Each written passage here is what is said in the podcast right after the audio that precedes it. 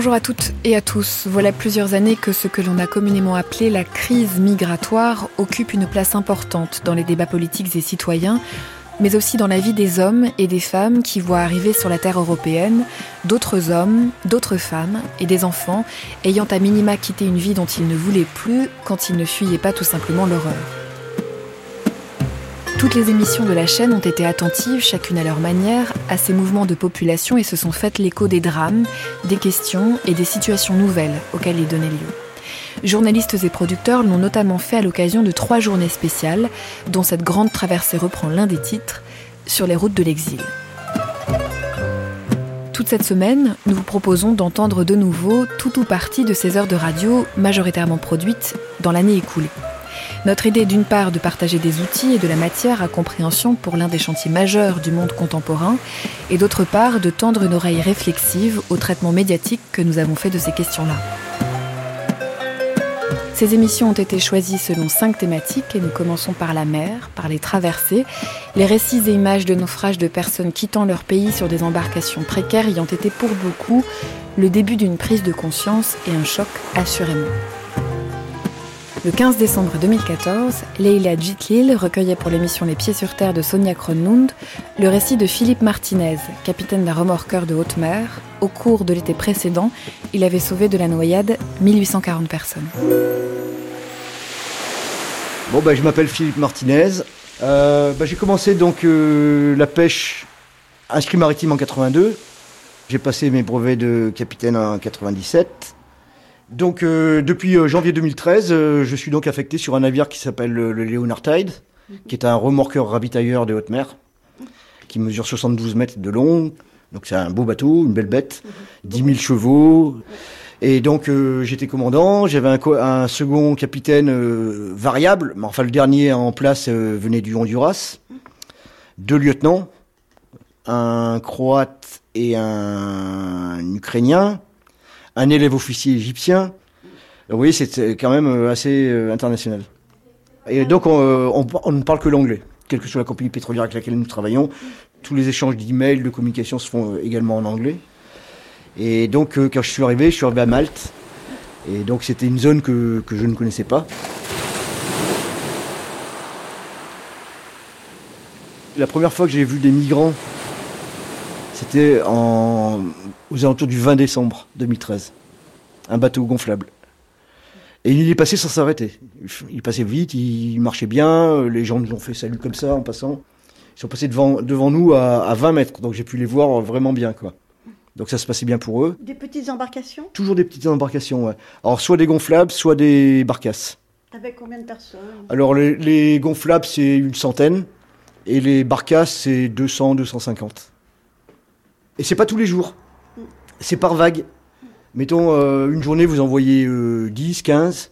Après, vous envoyez plus pendant 10 jours. Et puis, vous envoyez encore 7, 8. Puis, il y en a plus pendant euh, 5 jours. Puis, vous envoyez 15. Puis, vous envoyez plus pendant... Voilà. Ça marche comme ça.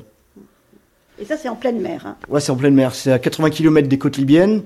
Et à peu près euh, autant des côtes tunisiennes. Mais de Lampedusa, c'est quand même à 250-300 km encore.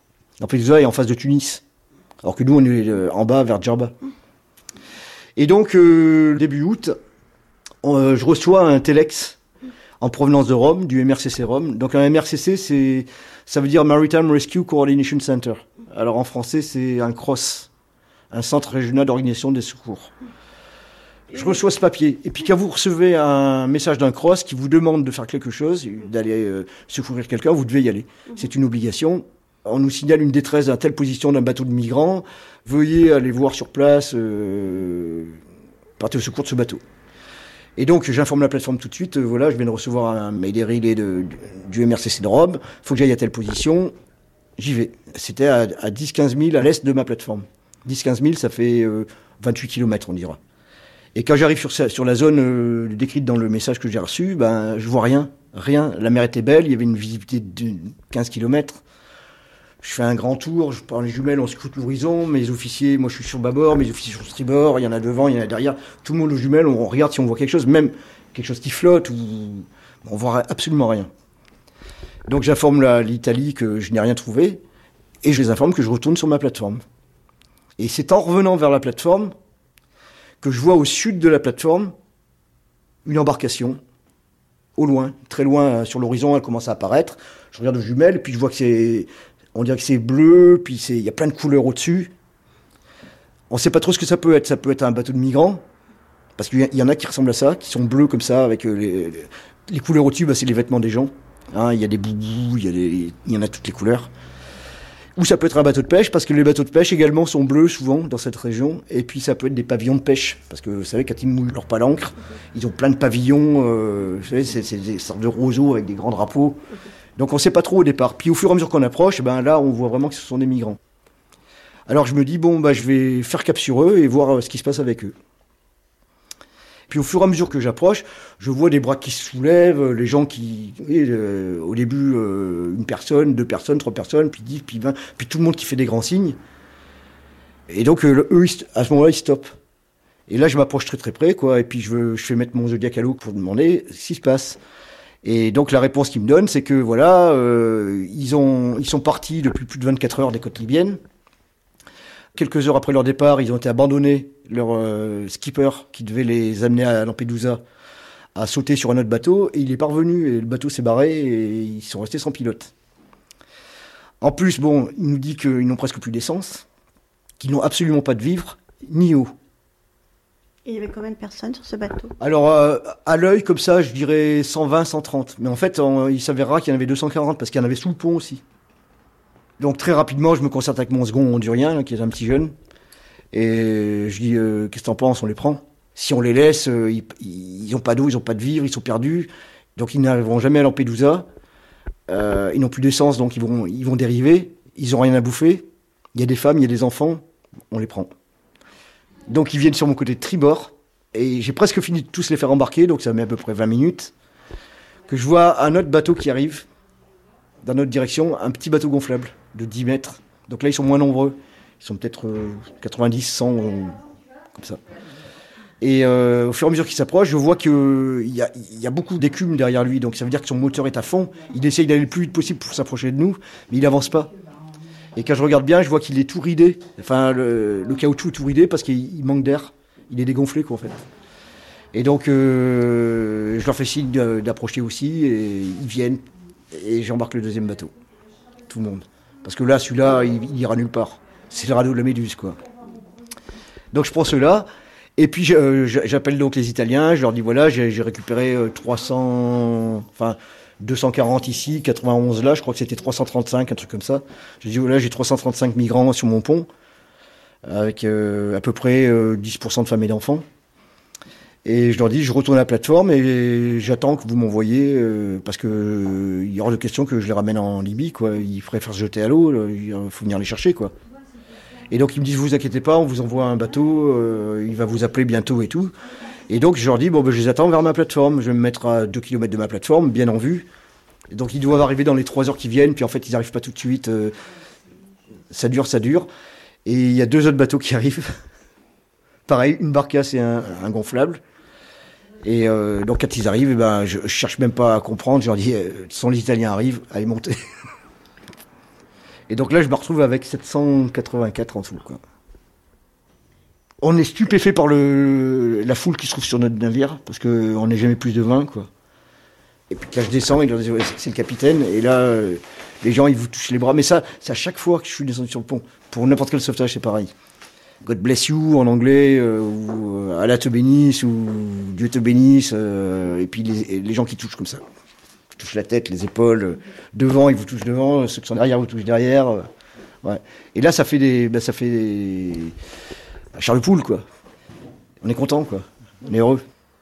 Et l'équipage Ils ont suivi votre euh, Ah décision ouais, ouais, ouais, ouais, ouais, ouais, complètement.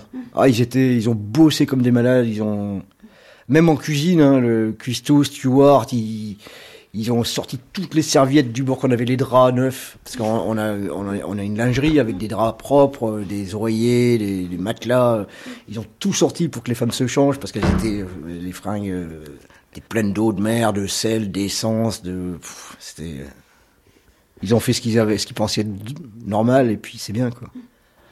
Euh, un jour, j'en ai, même vu un pleurer parce qu'il voyait les femmes et les enfants prêts à tomber à l'eau et tout. car les Italiens sont venus nous les prendre, nous ont dit qu'on avait battu le record du monde.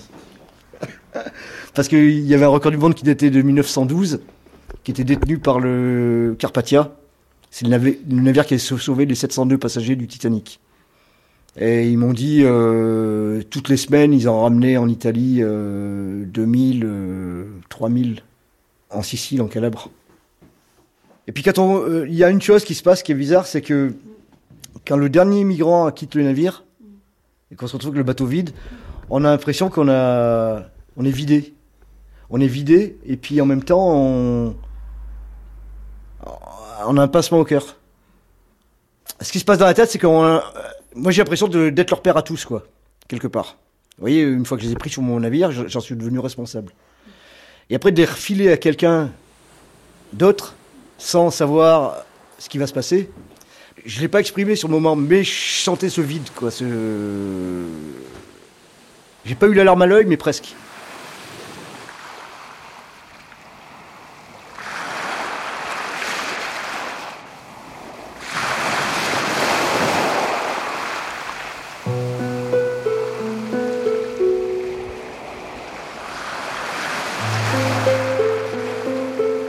Vous écoutez France Culture, La Grande Traversée sur les routes de l'exil.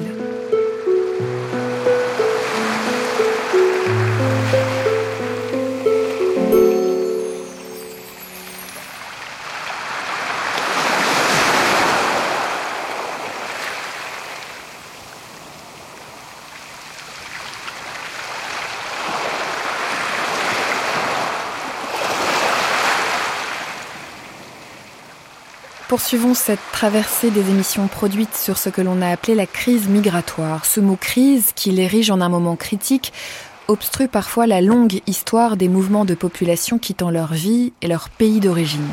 Dans le cadre d'une journée spéciale en septembre 2015 pour la Fabrique de l'Histoire, Emmanuel Laurentin, Anaïs Kien et Victor Massé de l'Épinay proposaient précisément une remise en perspective historique des traversées de la Méditerranée et celle d'une construction légale, discursive, fictionnelle de la figure de l'étranger. Il recevait à l'époque Caroline Douki, Anouche Kunt et Yann Siodo-Zurker. L'émission était émaillée de textes lus par Elsa Dupuis et Daniel Kenningsberg, et c'est ainsi que l'on commence. Quand j'arrivais, vers le soir, l'embarquement des émigrants était déjà commencé depuis une heure, et le Galilée, relié au quai par un petit pont mobile, continuait de dégorger la misère. Une procession interminable de gens qui sortaient par groupes du bâtiment d'en face, où un délégué de la préfecture examinait les passeports. La plupart d'entre eux tombaient de fatigue et de sommeil, ayant passé une nuit ou deux à la belle étoile, blottis comme des chiens dans les rues de Gênes. C'étaient des ouvriers, des paysans, des femmes avec l'enfant au sein, des adolescents ayant encore sur la poitrine la plaque de l'orphelinat. Et beaucoup portaient des sacs et des valises en tout genre, à la main ou sur la tête, des brassées de matelas et de couvertures, et le billet avec le numéro de la couchette coincé entre les lèvres. Beaucoup allaient pieds nus, les chaussures autour du cou. C'était en troisième classe qu'avait lieu le spectacle. La plupart des émigrants, saisis par le mal de mer, gisaient pêle-mêle, jetés en travers des bancs comme en sursis de maladie ou de mort, le visage sale, les cheveux ébouriffés, au milieu d'un grand fouillis de couverts et de loques. Et l'on voyait des familles serrées en tas pitoyables, avec cet air de désarroi et d'abandon qui est le propre des sans-logis. Le mari assis et sommeillant, la femme le front posé sur son épaule, et les enfants sur le plancher en train de dormir sur les genoux des parents. Même ceux qui ne souffraient pas avaient l'air abattus, et plus l'aspect de déportés que des migrants.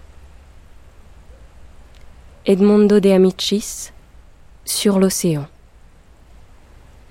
Au regard du désordre des barques qui croisent aujourd'hui en Méditerranée, l'exil des Italiens, dont nous parlait ce texte d'Edmundo de Amicis, lu par Elsa Dupuis, entre la fin du XIXe siècle et le début du XXe siècle, est encadré par un jeune État, l'Italie, qui cherche à l'organiser justement. L'historienne Caroline Douki, qui est spécialiste de cette migration italienne, est interviewée ici pour nous par Anaïs Kien. Au début du XXe siècle, les Italiens qui émigrent euh, sont des paysans de toute l'Italie, Italie du Nord, Italie du Centre, Italie euh, du Sud. En fait, le champ migratoire des Italiens est à l'échelle quasi planétaire au début du XXe siècle. Donc les migrants italiens, ils vont travailler dans les pays d'Europe, et puis ils vont travailler en Amérique latine, en Amérique du Nord. Un certain nombre aussi vont travailler en Tunisie, en Algérie, euh, en Égypte, et il y en a même quelques-uns déjà euh, en Australie. Pour euh, une grande partie d'entre eux, ils partent des principaux ports italiens, donc c'est Gênes, Naples, Palerme, Syracuse. Et puis, après la Première Guerre mondiale, donc quand il y aura eu les remembrements territoriaux, s'y ajouteront Fiume et, et Trieste. Très concrètement, est-ce qu'on a suffisamment d'informations, de témoignages peut-être, pour euh, saisir euh, comment est organisé ce voyage, ce qu'on emporte avec soi, les interlocuteurs qui sont là, les structures de départ, d'accueil, de contrôle, lorsqu'on quitte un port italien pour traverser cette Méditerranée, quelle que soit finalement la destination? On n'a aucun problème pour documenter cette question parce qu'il y a euh, vraiment pléthore d'archives. Il y a aussi les documents qu'ont laissés les migrants leur correspondance, euh, leurs témoignages, euh, ou euh, les témoignages qu'ils ont laissés dans les archives lorsqu'ils sollicitaient les autorités pour obtenir des papiers, ou qu'ils sollicitaient des autorités consulaires italiennes à l'étranger pour évoquer des problèmes qu'ils avaient, et ils demandaient aux autorités de les résoudre. Et puis donc il y a une deuxième ensemble de sources très importantes qui expliquent qu'on connaît bien ce voyage, c'est que à la fin du 19e siècle et au début du 20e siècle, au moment où les populations pauvres d'Europe méridionale en général et aussi d'Europe centrale et d'Europe orientale se sont expatriés massivement en Amérique, leurs conditions de transport à travers la Méditerranée et à travers l'Atlantique sont devenues une très grave question de société que les contemporains ont considéré comme urgent euh, de devoir résoudre pour des motifs qui étaient des motifs humanitaires et qui étaient des motifs politiques. Pourquoi? Parce que, en fait, avant que euh, ce marché économique ne s'organise, ne soit vraiment réglementé, comme ça va être le cas à partir de la fin du 19e siècle, les conditions d'attente dans les ports, les conditions de transport euh, sur les, grands navires transatlantiques étaient déplorables. C'était des foules immenses qui s'entassaient dans les ports de la Méditerranée et de l'Atlantique pour attendre des navires sur lesquels, une fois qu'ils étaient montés à bord, ils s'entassaient de nouveau et ils passaient plusieurs semaines à croupir dans les ponts, les entreponts, les dortoirs de troisième classe.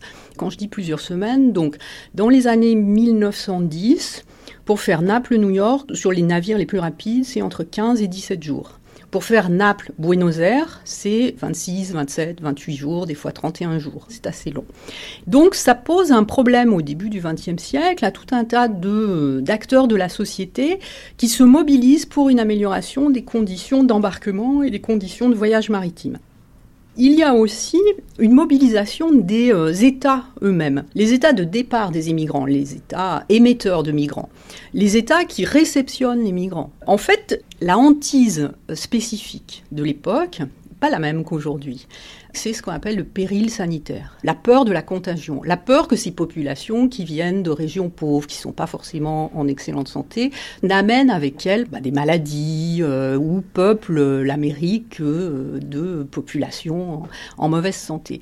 Donc il y a la volonté de vraiment contrôler les conditions de transport pour que ces navires ne euh, déchargent pas dans les ports américains des populations qui ont été épuisées par le voyage, qui ont contracté des maladies en mer et puis, il y a euh, cette idée, enfin, ces gouvernements sont aussi soucieux quand même euh, d'un respect d'un certain nombre de valeurs que lorsqu'on s'embarque, l'embarquement ne signifie pas euh, automatiquement affronter un péril de mort. Il y a quand même un, souci particulier de l'État italien, de ses ressortissants qui migrent et de, des conditions de, ce voyage, jusque dans la nourriture. On peut s'étonner qu'un État soit si soucieux de s'occuper des conditions de vie de, citoyens qui partent pourtant, qui quittent le pays. L'État italien, au début du XXe siècle, se distingue parmi euh, les pays euh, émetteurs de très nombreux migrants par son souci d'encadrer l'immigration. D'abord, c'est un enjeu national fondamental. Hein. Ce sont des centaines de milliers de personnes qui s'en vont chaque année. Pour un État dont la constitution est assez récente, qui euh, veut prendre sa place dans le concert des nations, qui veut être reconnu comme une grande puissance européenne, il est hors de question euh, de laisser maltraiter euh, ces immigrants.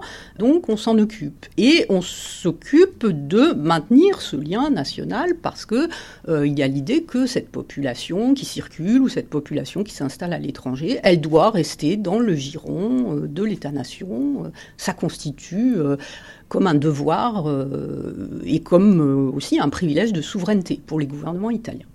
Mais c'est aussi un enjeu économique national. Ces immigrants sont des travailleurs à travers les frontières et ils sont perçus de plus en plus comme ça par les élites italiennes. Non pas seulement comme des pauvres qui s'en vont et qu'on ne reverra jamais, mais vraiment comme des travailleurs à travers les frontières qui vont travailler à l'étranger et qui, en retour, vont rapporter eux-mêmes lorsqu'ils reviendront en Italie, ou bien s'ils restent à l'étranger, vont envoyer par des structures postales, bancaires, etc., de l'argent. Les remises, on appelle ça à l'époque. Au début des années 1910, en moyenne par an, il y a un demi-million d'Italiens qui partent ou qui rentrent en Italie. Donc c'est un énorme marché. Hein. Donc les pouvoirs publics italiens ont obligé les compagnies maritimes, qui sont des compagnies privées, hein, qui veulent agir sur ce marché de la migration transatlantique italienne, à demander une accréditation pour embarquer des migrants ou en débarquer, puisqu'on a vu qu'il y avait beaucoup de retours. Et pour obtenir cette accréditation, ils doivent respecter un cahier des charges sur les conditions de vente des billets de transport, les conditions d'embarquement et les conditions de transport. Donc vous voyez, c'est l'idée d'organiser une forme de service public avec des opérateurs privés que l'État bordure, si je puis dire, par une réglementation. Et puis on fait en sorte que les prix soient transparents, c'est-à-dire que quand un immigrant achète un billet de transport, il achète le transport, mais aussi des conditions minimales, c'est-à-dire une quantité fixe de bagages, c'est euh, à peu près 100 kg de bagages, et puis évidemment si on a plus de 100 kg on paye des suppléments, mais en dessous de 100 kg on ne paye pas de suppléments, une couchette dans le dortoir, c'est pas le grand luxe. Hein. On est en troisième classe. On doit pouvoir avoir accès à l'eau potable en permanence. On doit pouvoir accès donc trois fois par jour à des repas. Euh, les pouvoirs publics italiens ont même poussé le, souci jusqu'à préciser dans un décret en 1911 donc comment devaient être composés les repas, une forme d'alimentation rationnelle euh, des travailleurs. Euh, et puis surtout, dernier élément très important, pour que les compagnies maritimes soient accréditées à travailler sur ce marché de la migration italienne, il faut qu'elles acceptent à leur bord, sur chaque navire, à l'aller comme au retour, la présence d'un fonctionnaire italien qui s'appelle le commissaire de bord. C'est un médecin, il est recruté parmi les médecins militaires italiens, donc il représente l'État italien sur le navire. D'ailleurs, il officie en, en, uniforme. Donc, il est sur le navire, il représente l'État italien auprès des émigrés et auprès aussi des autorités qui commandent le navire. Tous ceux qui ne peuvent pas émigrer, qui sont refoulés au départ, de toute façon, euh, leur projet migratoire, il est toujours là, leur besoin économique ou leur stratégie économique d'émigrer, elle est toujours là. Donc qu'est-ce qu'ils vont faire? Ils vont abandonner ce marché institué, légalisé, contrôlé et protégé du transport transatlantique et ils vont passer par un marché secondaire ou un marché euh, clandestin. Donc ils vont aller s'embarquer ailleurs qu'en Italie, en Espagne, dans les ports français, dans les ports euh, britanniques. Donc là, ils vont passer par voie de terre pour rejoindre ces ports ils vont ensuite acheter euh, des billets, ou déjà ils les auront achetés en Italie auprès de représentants de compagnies euh, maritimes euh, étrangères qui sont des représentants clandestins, puisque selon le système italien, ils n'ont pas droit de vendre en Italie s'ils n'ont pas d'accréditation. Et donc ils passent sur un marché du transport qui n'est plus du tout euh, réglementé, sur lequel l'Italie n'a plus aucune possibilité de regard. Et là, c'est les lois du marché, c'est les lois de la jungle auprès des agents d'immigration, des passeurs, euh, qui euh, sont plus ou moins escrocs aussi. donc cette réalité-là, c'est une réalité qui n'apparaît pas beaucoup dans les archives officielles, qui n'apparaît jamais dans les statistiques, mais qui est une réalité qui est importante.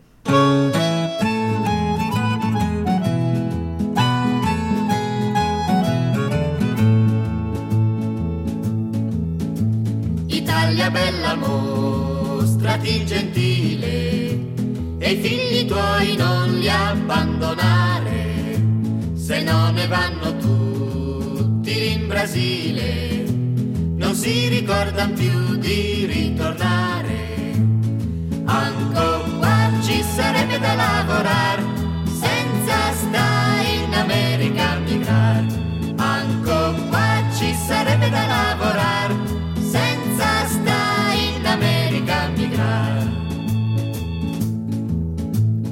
secolo presente qui ci lascia, il 1900 s'avvicina, la fame ci han dipinta sulla faccia e per guarirlo c'è la medicina. Ogni po' noi si sente dire ovò, là dove la raccolta del caffè. Ogni po' noi si sente dire ovò,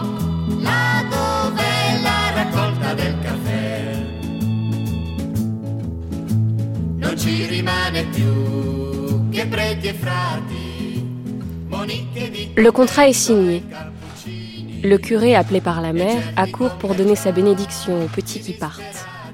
Et le père va à l'église y allumer un cierge voué à la Sainte Vierge ou à l'ange gardien. Mais le petit convoi est en marche pour le pays de leurs rêves, où les entrepreneurs leur ont promis une vie douce et agréable.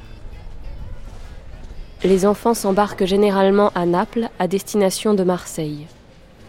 Autrefois, les autorités françaises ne leur permettaient pas de débarquer. À présent, l'entrée est libre. Les enfants qui arrivent à pied sont l'exception, à peine 5 sur 1000, tandis qu'il y a 30 ans, c'était la règle. Ce sont généralement les propriétaires des usines, si l'on peut ajouter foi au dire des entrepreneurs, qui avancent l'argent pour le voyage. Arrivés à Marseille, la plus grande partie des enfants est dirigée sur Lyon et Rive de Gier, et partagée entre les verreries des deux départements du Rhône et de la Loire. Une petite bande est envoyée à Fontainebleau et de là, dans les verreries des environs de Paris. Les petits y sont embauchés de suite, sans aucune difficulté. Et en effet, où l'industriel pourrait-il trouver dans le pays un autre ouvrier à 35 ou 45 francs par mois pour un travail de 10 heures par jour? L'entrepreneur garde naturellement pour lui le droit de toucher les salaires de tous les enfants. Il y a, il est vrai, des patrons qui leur abandonnent généreusement 4 sous par semaine pour leur menu plaisir. Mais c'est l'exception. Même comme à la chapelle Saint-Denis, quand les directeurs font cadeau aux enfants de quelques sous, les patrons prétendent les retenir pour leur compte. Paolucci di Calbolli, larmes et sourires de l'émigration italienne. Anouche Koun, vous avez fait votre thèse sur l'exil des euh, Arméniens du Caucase, mais vous vous êtes intéressé aussi aux Arméniens qui fuient euh, donc l'Empire ottoman après le génocide de 1915. Deux catégories d'Arméniens différentes et donc deux façons d'envisager cet exil, le départ, la traversée de la Méditerranée de façon différente. Oui, absolument. Les Arméniens étaient, avant la Première Guerre mondiale, sujets d'empires différents, donc ils vont connaître durant la, Grande Guerre euh, des destins extrêmement euh, contrastés entre ceux côté russe qui sont pris par la, révolution bolchevique à partir de, de 17 et plutôt à partir de 20-21 dans cette région-là de l'ancien empire, donc le Caucase, essentiellement euh, des élites pourchassées par donc les bolcheviques. Et ceux-là auront un, périple migratoire sans aucune mesure euh, avec celui des, Arméniens euh, de l'ancien Empire ottoman, qui eux se trouvent massés dans les pays limitrophes de la Turquie, parmi eux d'anciens déportés, donc qui se trouvent au débouché euh, des, des, routes de déportation en Syrie, au Liban, en Palestine, dans des camps de réfugiés, et qui attendent du règlement de la paix la possibilité de rentrer chez eux. Or, ça n'aviendra pas puisque le, traité de Lausanne en 1923 les bannit de la nouvelle République turque. Et donc ceux-là sont complètement démunis, endeuillés. Euh, en plus, leurs biens seront spoliés. Donc euh, traverser la Méditerranée euh, ouvre une toute autre histoire. Alors prenons le cas des premiers sur lesquels vous avez fait votre thèse, euh, Anouch Kunt, c'est-à-dire euh, ces Arméniens du Caucase. Ils sont d'une classe relativement favorisée. Ils viennent parfois de Bakou, de Tiflis. Ce sont des commerçants, ce sont des euh, entrepreneurs, ce sont des gens qui ont eu des, des puits de pétrole. Et leur migration vers la Méditerranée, puis vers les pays occidentaux, que ce soit la France, l'Italie ou plus loin, est une migration relativement différente des autres. Oui, comme vous l'avez dit, on a là donc des élites, parfois extrêmement fortunées. Par exemple, la famille Mantachev est considérée comme l'une des plus puissantes financièrement de l'ancien empire russe. Et donc, euh, j'ai notamment euh, pu, à la faveur d'entretiens avec euh, des descendants de cette famille-là, trouver des photographies extrêmement intéressantes du groupe familial la veille du départ ou sur la route. Et on les voit, donc on voit le, le groupe escorté avec le petit personnel domestique qui les accompagne, escorte à cheval, donc escorte armée et ils sont vêtus de bottes en cuir cirées, luisantes, on voit tout de suite euh, une fraction de l'ancien establishment qui euh, euh, s'enfuit. Alors, ce qui est intéressant, c'est qu'ils ne partent pas tout de suite. Alors même que dans les, dans les récits autobiographiques ou dans la mémoire familiale, on vous dit que dès les lendemains de la révolution bolchevique, toute la famille est partie sans attendre et a fui littéralement en, en, Europe, comme si c'était évident que les bolcheviques allaient s'installer si durablement. Or, on voit que la, réalité euh, est, est, plus lente à advenir, puisque dans l'esprit des contemporains, euh, les événements sont extrêmement opaques. Donc il y a un temps comme ça d'expectative, et généralement ces familles qui, par exemple, vivaient à Saint-Pétersbourg ou Moscou, ou encore au Caucase.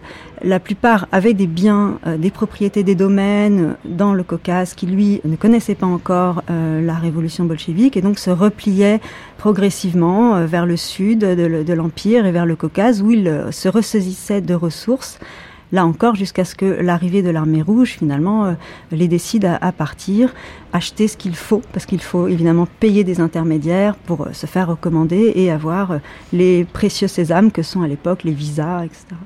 Alors, vous décrivez ces familles riches d'Arméniens du Caucase, cousant à l'intérieur de leur doublure des diamants, des pierres précieuses, des bijoux, pour pouvoir avoir de quoi ensuite euh, continuer à vivre une fois qu'ils auront passé au-delà de la Méditerranée. Euh, ces euh, familles-là, telles que vous les décrivez, font une sorte de périple qui pourrait ressembler à un grand tour du 19e siècle, allant, disons, de palace en palace, de famille riche en famille riche, et d'une certaine façon, c'est une migration qui semble protéger des, aléas matériels pendant un certain temps, à Nouchkount. Oui, absolument. D'ailleurs, c'est des...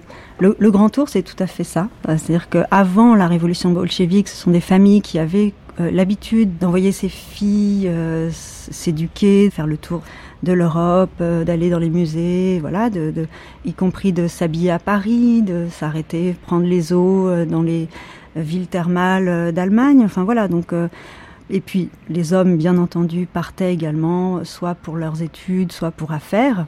Et donc, euh, il faut imaginer que ce grand départ, ce que nous on voit rétroactivement comme un, une grande rupture, un grand départ, va s'effectuer pour beaucoup dans la continuité de ces anciens parcours. Donc, euh, c'est pas des gens qui n'avaient jamais pris le bateau, qui ne connaissaient pas Constantinople.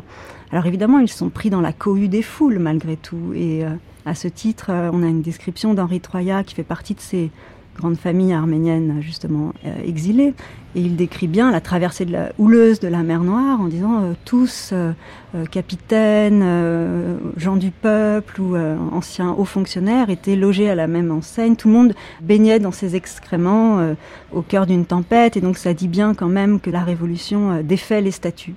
Donc ils connaissent la cohue des foules, mais néanmoins grâce à leur argent, grâce à leur à des relations qu'ils peuvent retrouver euh, au fil de leur, de leur périple dans les villes-étapes, ils, euh, ils, ont les capacités de tracer un chemin extrêmement rapide euh, en comparaison de ceux qui vont rester bloqués dans les camps, dans l'attente, euh, en attendant un dénouement qui viendra euh, souvent avec l'aide des organismes internationaux.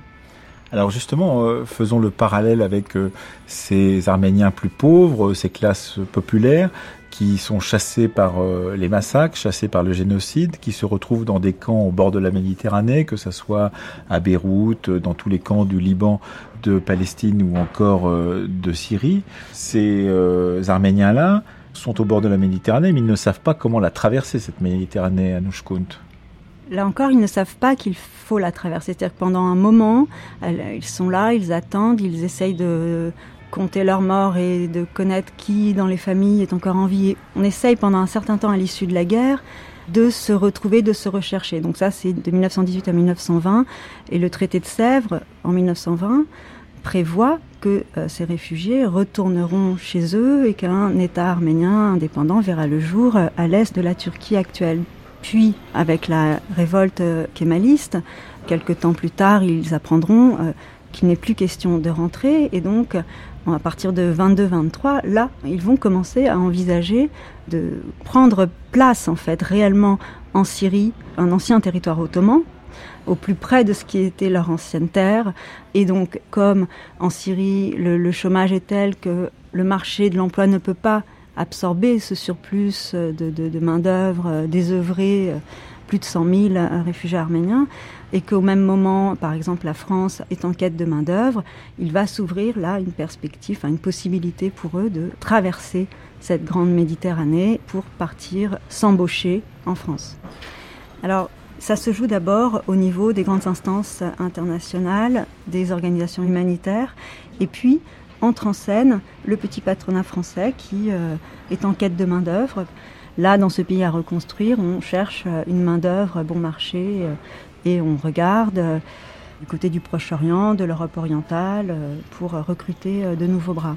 Et donc, les petits patrons vont aller ou envoient des émissaires dans les camps de Syrie et du Liban qui passent sous mandat français, donc il y a une euh, conjonction favorable à ce moment-là. Ils vont aussi en Grèce, ils vont aussi en Bulgarie, et passent des contrats qui euh, permettent de venir légalement en France, d'obtenir ensuite un visa.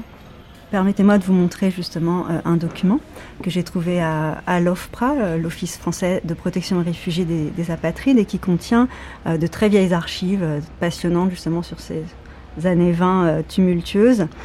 C'est un certificat d'identité qui a été délivré à un Arménien par euh, le ministère de l'Intérieur euh, bulgare et qui donc authentifie que cette personne est bien d'origine arménienne. Et si vous regardez dans les marges, vous voyez que la France a apposé un visa qui permet à cette personne de venir régulièrement en France et il est noté que le porteur du visa a un contrat de travail qui euh, l'oblige à se rendre dans un délai d'un mois euh, dans le Lot-et-Garonne chez son employeur qui est la société de métallurgie du Périgord. Et vous voyez sur la photo, cet homme est accompagné de deux femmes qui, elles, ne vont pas travailler, elles ne sont pas incluses dans ce contrat. Sauf que la crise est telle que ce qu'il reste des familles euh, part. Hein. Ces femmes ne restent pas au village, elles sont avec lui en Bulgarie, donc elles font partie de ce périple. Et donc il s'agit de sa mère et de sa grand-mère. Tout ça va ensuite d'ailleurs euh, poser euh, un certain nombre de difficultés et de questions à l'administration française qui se demande euh, ce qu'on va faire à, terme de toutes ces bouches inutiles, peut-on lire dans les archives, qui viennent avec un travailleur utile. Depuis quelque temps se produit vers la France par Marseille un redoutable courant d'immigration des peuples d'Orient, notamment des Arméniens. Ces malheureux assurent qu'ils ont tout à redouter des Turcs. Au bénéfice de cette affirmation, hommes, femmes, enfants, au nombre de plus de 3000, se sont déjà abattus sur les quais de notre grand port. Après l'Albano et le Caucase, d'autres navires vont suivre, et l'on annonce que 40 000 de ces hôtes sont en route vers nous. Ce qui revient à dire que la variole, le typhus et la peste se dirigent vers nous, s'ils n'y sont pas déjà, en germe pullulant depuis l'arrivée des premiers de ces immigrants, dénués de tout, réfractaires aux mœurs occidentales, rebelles à toute mesure d'hygiène, immobilisés dans leur indolence résignée, passive, ancestrale. Des mesures exceptionnelles s'imposent et elles ne dépendent pas des pouvoirs locaux. La population de Marseille réclame du gouvernement qu'il interdise vigoureusement l'entrée des ports français à ces immigrés et qu'il rapatrie sans délai ces lamentables troupeaux humains Gros danger public pour le pays tout entier. Docteur Siméon Flessière, maire socialiste de Marseille en 1923.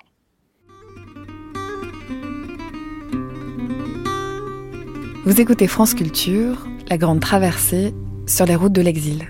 Souviens-toi des Noëls de là-bas, toi ce soir qui est loin comme moi loin de notre pays, brûlé par le soleil. Je suis triste ce soir, loin de tout. J'ai envie de pleurer, je l'avoue. Pourtant les gens d'ici, heureux, chantent Noël. Que sont-ils devenus ce soir Mes amis d'autrefois, qui sait? Le monde est bien trop grand sans eux, bien trop grand. Peut-être bien qu'un jour enfin nous nous retrouverons, qui sait, pour fêter à nouveau Noël l'an prochain. Souviens-toi des Noëls de là-bas. Il sonnait tant d'amour, tant de joie. Dans nos cœurs ce feu qui s'est éteint. Souviens-toi des Noëls de là-bas de chez nous. Il sonnait, il chantait dans d'amour. Dernier élément de cette brève histoire des traversées de la Méditerranée au XXe siècle, celle des rapatriés d'Algérie en 1962. L'historien Yann Sioldozurker, auteur d'une thèse sur le parcours des rapatriés d'Algérie, raconte à Victor Massel Lépiné le quotidien de leur traversée. Yann Sioldozurker, au début de l'année 1962, le gouvernement français avait anticipé, mais manifestement sous-estimé l'exode qui allait avoir lieu entre les mois d'avril et les mois de juillet, août. Comment est-ce que l'État a fait face à cet exode massif, non pas pour l'accueil en France des rapatriés, mais pour ce qui est de la traversée proprement dite? Alors on peut noter tout d'abord qu'il y a une énorme accélération des départs des Français d'Algérie durant l'année 1961 dans ce que j'ai appelé dans mes travaux un grand repli. C'est-à-dire qu'à partir de 1961, vous avez un nombre constant de personnes et croissant bien évidemment qui déclarent quitter définitivement l'Algérie.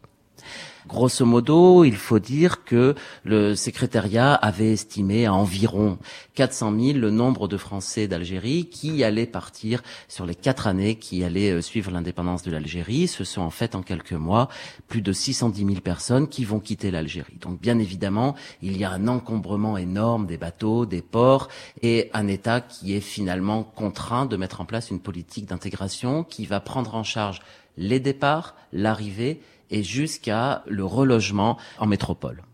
Alors, au plus fort des rapatriements, à partir du printemps 1962, l'État ne met pas en place des lignes supplémentaires de bateaux parce qu'il a peur d'un afflux massif. Donc, ce sont les compagnies régulières de type euh, Compagnie Générale CGT, Compagnie Générale Transatlantique ou les compagnies méditerranéennes qui vont euh, continuer à euh, relier les deux rives de la Méditerranée.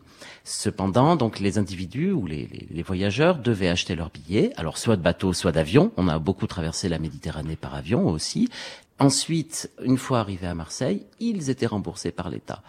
Alors, les bateaux sont pris d'assaut, donc les compagnies de transport ne limitent pas le nombre de voyageurs, donc les ponts vont être vraiment surchargés, d'où l'expérience d'un voyage retour qui est souvent extrêmement dramatique, puisque les gens voyagent de façon euh, surentassée. Est-ce qu'on sait dans quelle proportion les bateaux étaient surchargés? Généralement le double. Alors, le régime trooper, c'est le, régime qui consiste à non pas considérer le nombre de places assises, mais le nombre de places debout ou allongées dans des conditions qui ne sont pas celles des chaises longues ou des lits d'appoint. Donc il y a eu effectivement euh, ce régime qui a été appliqué avec euh, la surpopulation euh, classique qui sont celles des bateaux qui pour des bateaux de croisière ne sont plus mobilisés comme des bateaux de croisière mais comme des bateaux de troupes avec effectivement les personnes qui sont assises sur les ponts. Et pour les traversées en paquebot, combien de temps durait la traversée d'Alger à Marseille? Le temps habituel, c'est-à-dire un jour et demi avec une nuit à bord euh, au grand maximum, que les passagers qui n'avaient pas la chance d'avoir des billets première ou deuxième classe passaient sur le pont. Qu'est-ce que ces passagers, qu'est-ce que ces rapatriés emportaient avec eux, Yann Seldozurcher? Alors, il y avait deux types de déménagements. Alors, tout d'abord, il y a eu des déménagements anticipés. C'est-à-dire que les, les, les, familles qui décidaient le départ en métropole et celles qui ont pu l'anticiper avaient un cadre de déménagement dans lequel les voyageurs mettaient leurs effets personnels. Une sorte de container. C'est-à-dire une un container. Alors, c'était des compagnies euh, régulières de déménagement qui organisaient ces transports par cargo. Ces cadres de déménagement n'étaient pas avec les, les voyageurs et le cadre allait arriver plus tard. Alors, ce qu'il faut comprendre aussi, c'est qu'à partir du printemps 1962, les cadres sont pris d'assaut. Et donc il y a énormément de marchés noirs sur les cadres et on a même des anecdotes qui sont régulièrement rapportées de militaires qui, par la force des armes, réquisitionnent les cadres des privés pour pouvoir emporter leurs effets personnels. Donc il faut vraiment imaginer le déménagement comme une débandade généralisée. Alors on a des lettres de plainte, notamment de rapatriés d'Algérie, qui se plaignent d'avoir dû payer 1000, 1000 francs à l'époque, ce qui est quand même facilement le triple du salaire moyen, pour pouvoir euh, obtenir un cadre de déménagement, sans avoir la certitude que ce dernier allait arriver. Donc les ports sont surchargés de containers. Après, il y a le départ des individus. Les individus devaient avoir avec eux au maximum une valise. Et dans ces valises-là, effectivement, les gens ont embarqué euh, ce qu'ils pouvaient. Alors généralement, on trouve euh, des vêtements, euh, de quoi manger, etc. Et il y a quelques archives que je vais vous lire qui sont celles des, des préfets qui disent voilà, on a retrouvé des bagages abandonnés, des bagages perdus, des bagages oubliés, avec une description des effets personnels qui étaient ceux des Français rapatriés d'Algérie. Donc on a, on a le description de 37 valises, alors c'est digne d'un inventaire à l'après-vert, alors je vous lis tel quel. Un sac genre arabe contenant des chaussettes, des rideaux blancs, un filet bleu, une écharpe, un robinet de métal. Un petit sac en osier, s'ouvrant par le milieu, contenant une rallonge de fil électrique blanc, une pipe, un paquet de tabac, de l'eau de Cologne, des médicaments, une brosse et un peigne. Une valise marron avec une paire de pantoufles, une tenture orange, une bouillotte, un étui de bois, une veste de laine, une robe, des vêtements d'enfant, un poupon en celluloïde, des bobines de fil, des aiguilles, une paire de souliers, une boîte de dragées, un diplôme de l'université de Grenoble.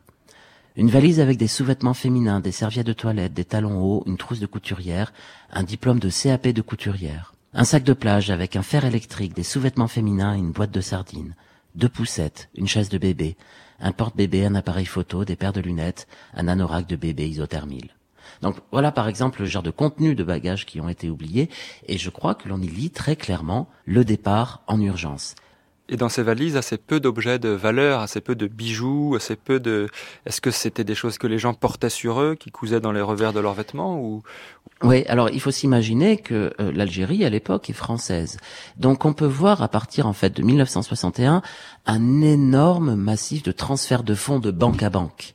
C'est-à-dire que les gens transfèrent leurs fonds d'Algérie vers les mêmes banques généralement, mais qui sont situées en métropole.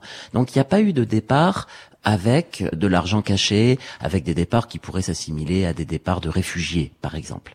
Les bijoux, dans les entretiens que j'ai pu faire, étaient généralement portés par les gens. Mmh. J'ai pas d'exemple de, bijoux cousus comme on peut l'entendre par exemple lors des départs des Russes blancs de Russie ou des mmh. opposants politiques d'Europe de l'Est. Les bijoux sont portés par les individus. Alors Yann Soldos-Durker, il y a eu ces départs sur les paquebots qui étaient souvent surchargés, mais il y a mhm. aussi eu d'autres départs sur d'autres types d'embarcations. On a parlé de cargo, de pinardiers qui étaient ces bateaux citernes servant à transporter le vin, et même des petits chalutiers quelquefois qui transportaient des familles. Alors ces départs ne sont pas, euh, euh, ces départs dans ces conditions extrêmes ne sont pas généralisés. La plupart des départs se sont faits sur les paquebots des compagnies régulières transméditerranéennes. Mais effectivement, au plus fort de la crise, des peurs et des attentats qui précèdent et qui euh, suivent l'indépendance de l'Algérie, on a noté effectivement des départs sur des chalutiers, notamment qui se sont dirigés vers l'Espagne, qui n'est pas très loin, et des départs effectivement sur des bateaux de pêche et là, c'était des arrangements de gré à gré, on, s'arrangeait comme ça. On est plutôt dans l'interconnaissance euh, dans, dans, le cas de ces départs que dans du monnaiment, que dans du paiement de traversée. De toute façon, l'État français avait très clairement le désir de contrôler les individus à l'arrivée. Donc il a complètement limité tous ces départs entre guillemets anarchiques. Il a vraiment mis en place une politique de départ d'Algérie via les compagnies régulières. J'ai recueilli énormément de témoignages. Alors, aujourd'hui euh, d'adultes, à l'époque d'enfants, qui ont attendu parfois jusqu'à trois jours avant de pouvoir embarquer dans un avion ou euh, sur un bateau. Et effectivement, l'attente, la chaleur, les enfants habillés, surhabillés, puisque les ménages n'ont pas le droit à plus d'une valise, donc généralement on habille les enfants chaudement, les embarquements et la traversée extrêmement pénible. Et je crois que l'historien qui est intéressé au film migratoire doit effectivement regarder ce moment traversé, car il va conditionner énormément de choses, dont les mémoires. Si vous le souhaitez, j'ai euh, l'extrait d'un journal intime rédigé par un jeune Français d'Algérie. Alors il faut dire que ce dernier était partisan euh, de l'OAS et qu'il était extrêmement partisan de l'Algérie française. C'est un jeune instituteur qui est originaire d'Alger, que l'on nommera François, et qui va partir le 20 juin 1962. Donc il va écrire dans son journal intime son ressenti sur euh, le départ d'Algérie, qu'il sait définitif. Alors si vous voulez, je veux bien vous en lire quelques extraits. Sur le bateau qui vous enlève, on tourne le dos, mais inconsciemment, on laisse ses yeux et son cœur se détourner pour contempler une dernière fois. On veut fermer son cœur au désespoir, on ne veut pas qu'il entre, on ne voudrait pas. Il pénètre pourtant et avec lui la colère, la haine, l'esprit de vengeance. Sur un pont pouvant contenir 700 personnes, il y en avait 1400 au moins. Lorsque le bateau a commencé à partir, tout le monde s'est levé, calme et immobile. Il semblait que le monde avait cessé de tourner. Tous ces gens avaient les yeux fixés sur elle, sur la ville, sur Alger, notre Alger. Les femmes pleuraient à grosses larmes, serrant leurs enfants contre elles. Les hommes essayaient de faire face. Quand on est un homme, on ne pleure pas devant sa famille. En vain, malgré eux, les larmes coulaient sur leurs visages figés. Alger a disparu, chacun s'est assis avec à ses côtés la morne figure du désespoir. Et puis soudain une TSF a lancé ses airs de musique. Les jeunes se sont levés. On fait un bal comme à Babel Wed, comme à Babel Wed, on s'y croirait. Mais le cœur n'y est pas. On essaie de se tromper, on fait connaissance, on échange des adresses. C'est lorsqu'on sera là-bas, il faudra se serrer les coudes. Voilà Marseille, nous arrivons. Ave, jaune, sale, triste. Nous sommes sur le pont, c'est l'inconnu. Comment vont-ils nous accueillir? Où aller? Avez-vous quelqu'un? Où travailler? Que faire? Marseille est là, devant nous, l'aide à souhait. Quelques slogans partent du bateau. Algérie française, vive Salon. Un vieux monsieur décoré hausse les épaules et se penche vers moi. Algérie française Si nous sommes là, c'est qu'elle est morte. C'est le silence total, absolu, et le débarquement commence. Nous sommes les réfugiés d'Algérie arrivant en France.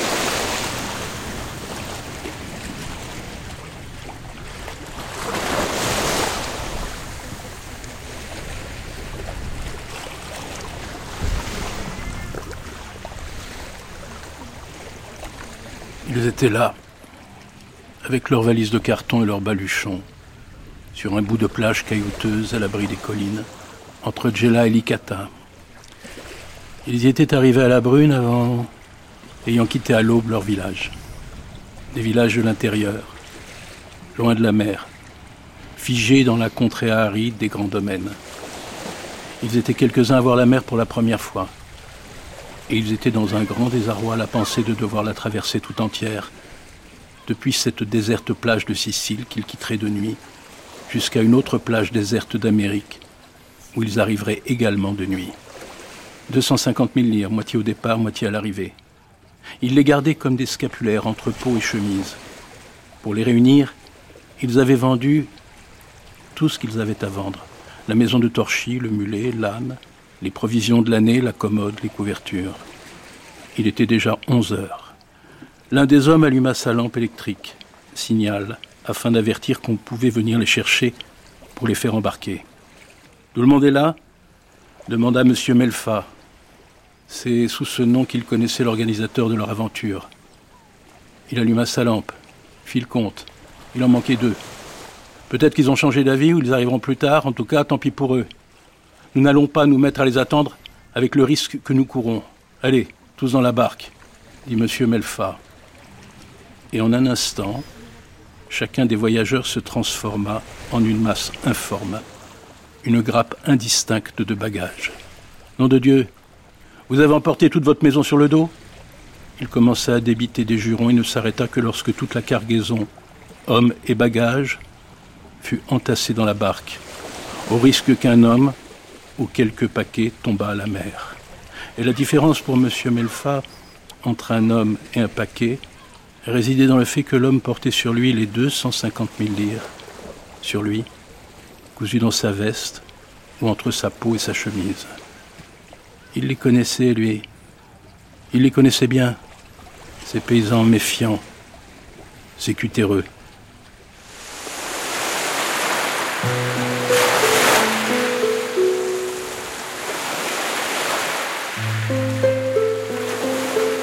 Vous écoutez France Culture, le premier épisode de la Grande Traversée sur les routes de l'exil.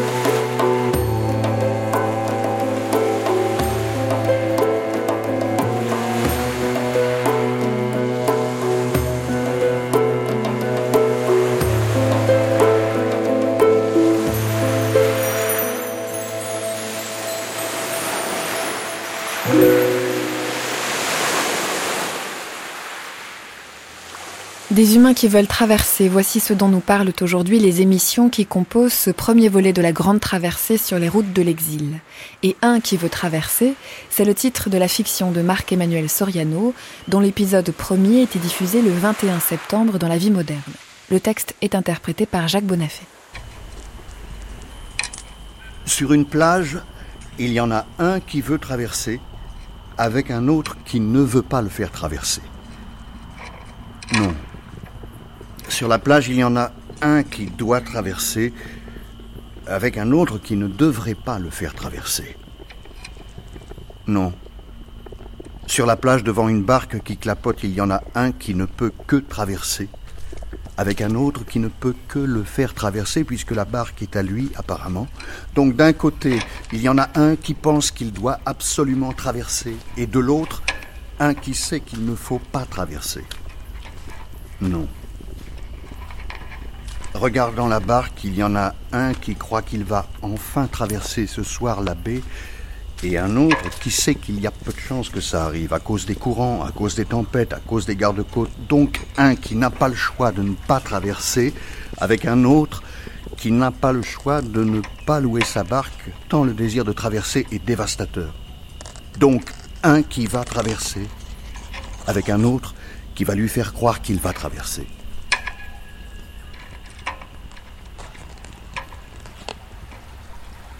Non, un qui donne tout ce qu'il a pour traverser avec un autre qui est obligé de le faire traverser. Non, un qui a décidé depuis longtemps qu'il ferait la traversée avec un autre qui lui demande s'il est sûr de vouloir partir. Non, un qui s'approche de la barque avec l'autre dedans, qui rapièce son filet, qui sait très bien au premier regard ce que vient faire là ce rôdeur, réserver une place pour une traversée la nuit. Encore un, pense-t-il, mais il n'y a plus de place. Il le lui dit, à peine a-t-il posé sa main fébrile sur la rame qui dépasse à l'avant de la pirogue.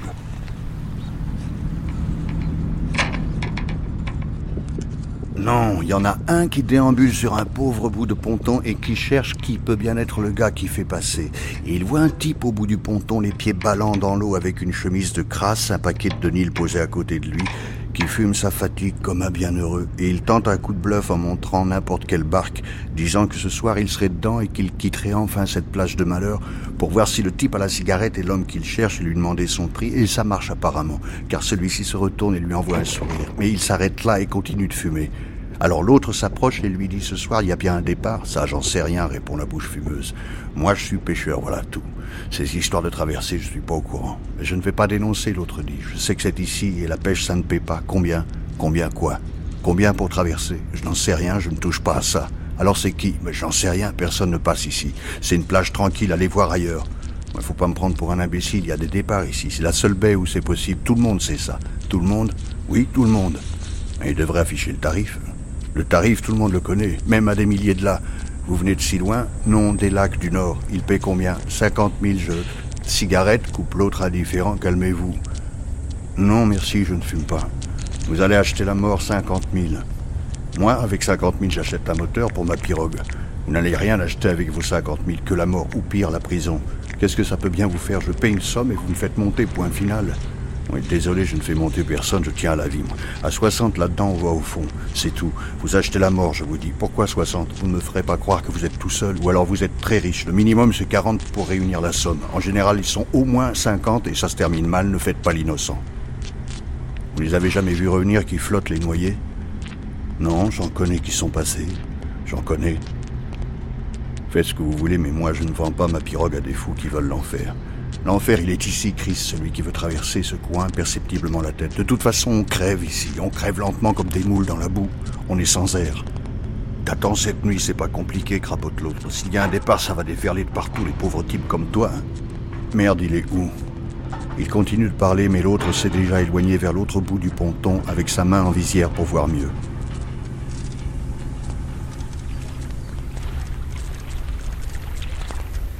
Non, il y en a un qui attend au bord de l'eau, un qui scrute l'horizon depuis au moins une heure, avec un autre dans une barque qui arrive, qui n'en finit pas d'arriver. Elle arrive du bout là-bas de l'entrée de la baie. On la croirait immobile. Ils sont plusieurs dedans, une petite dizaine. L'embarcation est un zodiaque rouge de taille moyenne. Enfin, elle accoste. Celui qui attendait monte à son tour. Du ponton pose un pied sur le rebord, mais il ne va pas plus loin parce que l'autre, celui qui a la responsabilité du bateau, veut être sûr qu'il peut venir. Si j'ai fait tous ces kilomètres et tu n'as pas fini, crois-moi, dit l'autre, recule. Voilà. De quel coin tu viens? Du nord. La grande usine de conserve près des lacs. Tu ne connais pas la mer alors Disant cela, il ouvre une canette d'un coup sec. Non, pas spécialement. Ça peut être un problème. Un problème? Mais tu verras, on est secoué. T'as soif? Non. Faut tenir plusieurs jours, il y en a qui n'arrivent pas au bout. Je sais, j'ai l'argent. Quoi, tu n'as pas déjà payé? À qui? Mais au ministre des Transports, mon cher. Et ils rient tous dans la barque en répétant la phrase. Au boss, pas à ma mère, dit-il enfin quand les rires ont diminué. Tu ne montes pas, c'est impossible. Il se désintéresse de lui, il y en a plein qui commencent à arriver, tous lui glissent un truc à l'oreille et s'installent en rang serré sur les planches qui servent de banc. Et pourquoi tu ne prends pas la somme, finit-il par lui dire entre deux arrivants. C'est comme ça, l'argent à bord il ne vaut plus rien. Comment plus rien? Plus rien, c'est tout, c'est comme ça. Tu connais le mot de passe? Quel mot de passe? Celui qu'on donne en échange de l'argent. Mais moi je n'ai vu personne, je connais le tarif, je viens et voilà. Et voilà, répète le passeur, mais c'est plus compliqué que ça. Ah oui tu n'as pas ton visa? Il dit, et ils rigolent tous encore une fois dans la barque. J'ai l'argent, je ne veux pas l'argent, je veux le mot de passe. C'est quoi le mot de passe? C'est à toi de le dire, pas à moi. Et ils rigolent encore tous en disant, il n'a pas de visa. Tu trouves le pêcheur Mara Mara, c'est son nom, tu lui donnes les billets, et après tu monteras et tu traverseras. Il ne doit te rester que de l'argent pour là-bas. Mais quand La prochaine fois, quelque chose comme une semaine après la grande marée. Je ne vais pas attendre jusque-là. Tu fais comme tu veux, mais nous, on repart. Laisse-moi monter. N'insiste pas et il attrape un manche de bois. Dégage maintenant et va mettre tes billets en lieu sûr. Un conseil, te balade pas trop longtemps avec ça. Et ils repartent. Et l'autre serre ses billets dans sa main en les regardant disparaître à l'autre bout de la baie, vers l'ouest, là où il faut aller. Et il lui crie qu'il a traversé les terres jusqu'ici, que ça fait des centaines et des centaines de kilomètres qu'il se balade avec ça, comme il dit.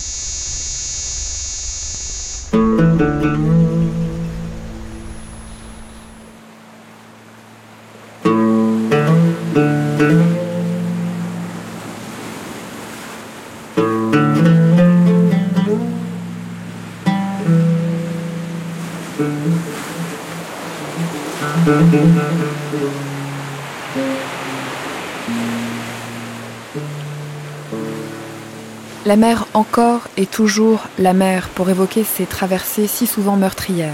En Turquie, pour souhaiter bonne chance à ceux qui partent, on jette de l'eau derrière eux. En juin 2015, pour l'émission Les Nouvelles Vagues, nous recevions trois réalisatrices pour parler de leur film. Nathalie Nambeau, qui a co-signé avec Maki Berchach le documentaire Brûle la mer, et Noémie Aubry et Jeanne Gomas du collectif Ozo Naaye, qui ont réalisé le film Et nous jetterons la mer derrière vous. Les deux documentaires dont il est question commencent par des images d'eau, la mer Égée d'un côté et la mer Méditerranée de l'autre.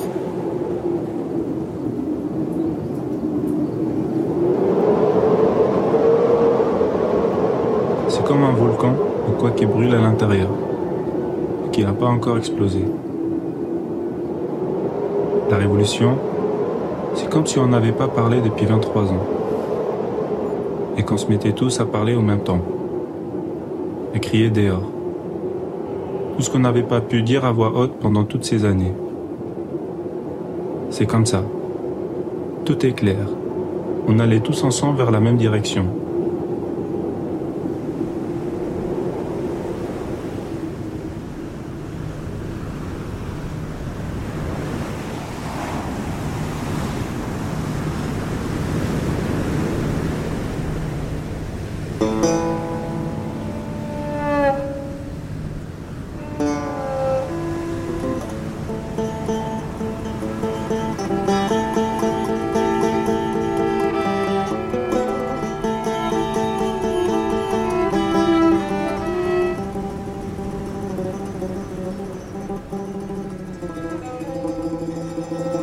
When we was in Afghanistan or Pakistan, like Iran, our family advised us that uh, the grass and the grass is greener on the other side.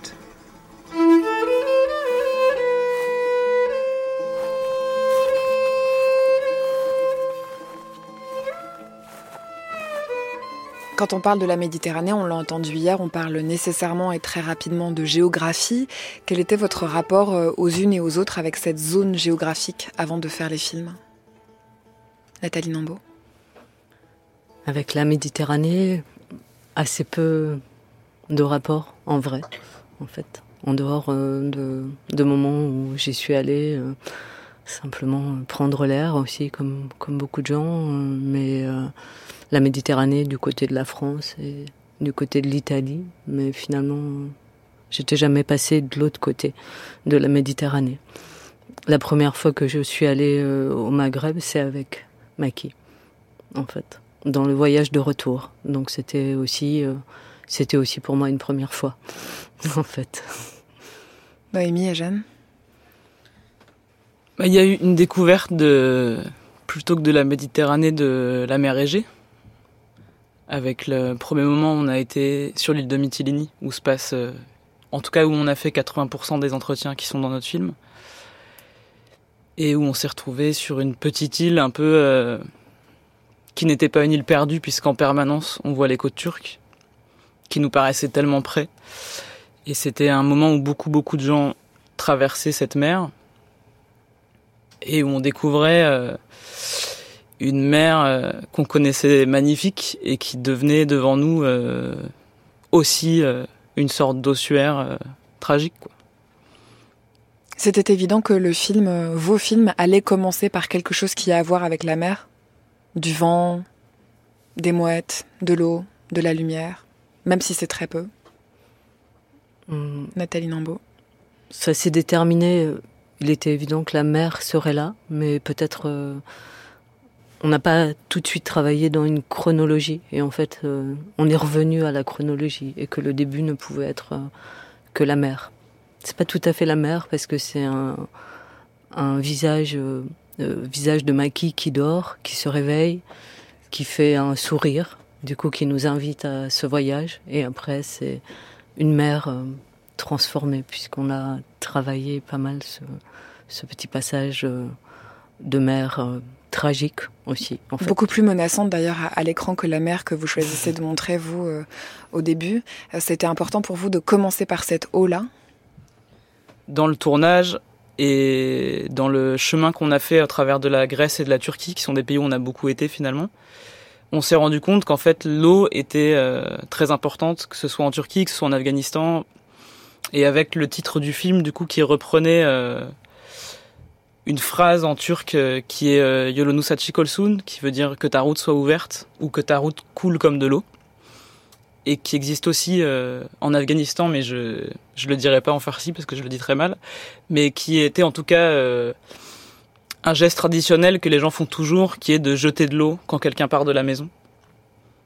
Et donc voilà, ça fait que cette eau-là a, pris une place dans le film. Et nous, elle nous servait aussi beaucoup de de chemin en fait, parce que finalement, quand les gens sont en Grèce, ils sont bloqués dans un pays qui est une frontière, euh, lui-même, je veux dire. Et en fait, ils, naviguent beaucoup entre les îles, que ce soit pour travailler, que ce soit pour essayer de sortir par avion de la Grèce. Et donc, ils nous racontaient beaucoup euh, les traversées. Par exemple, il y en a un qui nous a ramené, il avait euh, 35 billets de bateau, il, a, il gardait tout le temps tous les billets de bateau qu'il avait utilisés pour passer d'une île à l'autre, euh, lui pour sortir et pour travailler, pour avoir de l'argent pour pouvoir sortir. Donc voilà, en tout cas, la question de la mer et de l'eau était présente aussi dans leur récit. Donc Comment vous avez réglé justement cette question de qu'est-ce qu'on va montrer à l'image? La Grèce est remplie d'histoires, de mythes, euh, etc.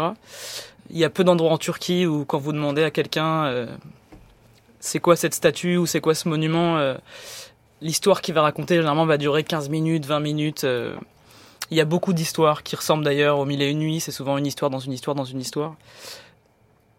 Et puis, euh, c'était à peu près la même chose dans les entretiens qu'on faisait. Ils pouvaient durer très longtemps, deux heures, trois heures, avec ces histoires qui des fois étaient, euh, enfin souvent étaient euh, pour nous à des endroits héroïques, même si on, c'était pas du tout le but du film n'est pas du tout de les montrer comme des héros.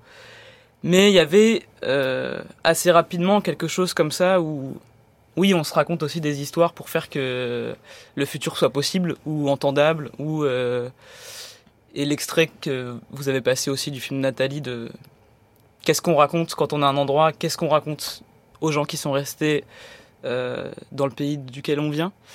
Bah souvent c'est aussi des histoires quoi. Et qu'après est-ce que c'est important ou pas de dire la vérité, ça c'est une autre question. Mais en tout cas nous la, question du mythe, du conte était de fait très importante en fait. Donc il y avait oui euh, pas une pas un, il était une fois, mais en tout cas euh, la mise en image de beaucoup de choses. euh, Qui passe par la parole Nathalie Nambeau Avec Maki, euh, on s'est rencontrés euh, donc en 2011. Il faisait partie de cette grande vague de, de migration euh, juste après la chute de Ben Ali, quand près de, on estime à près de 25 000 personnes ont pris la mer. Et euh, beaucoup d'entre eux sont arrivés à Paris. D'ailleurs, Jeanne et Anouk euh, ont rencontré aussi Maki. Jeanne est la première personne que Maki, française, que Maki a rencontrée. On s'est rencontrés autour d'une lutte, d'une tentative de lutte, en fait, pour trouver des lieux de d'hébergement.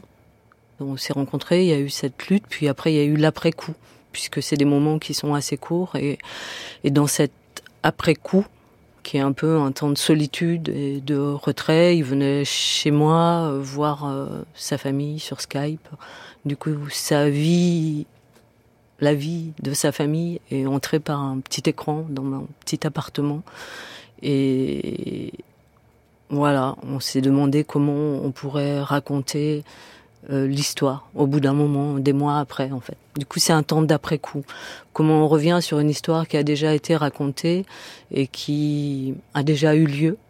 On n'est plus dans le temps de l'action et on essaie de ressaisir des bribes de cette histoire pour en faire part à d'autres et parce qu'on estime que c'est une histoire d'importance parce que c'est pas que l'histoire des grands. Voilà, une des premières choses que Maki m'a dit, c'est il y a que l'histoire des grands qui s'écrit. Nous, on n'existe pas, en fait. À un moment, on était en train de discuter de Ben Ali et tout ça. Et donc, euh, voilà, notre tentative, ça a été de réécrire l'histoire et après de trouver comment on agençait des récits.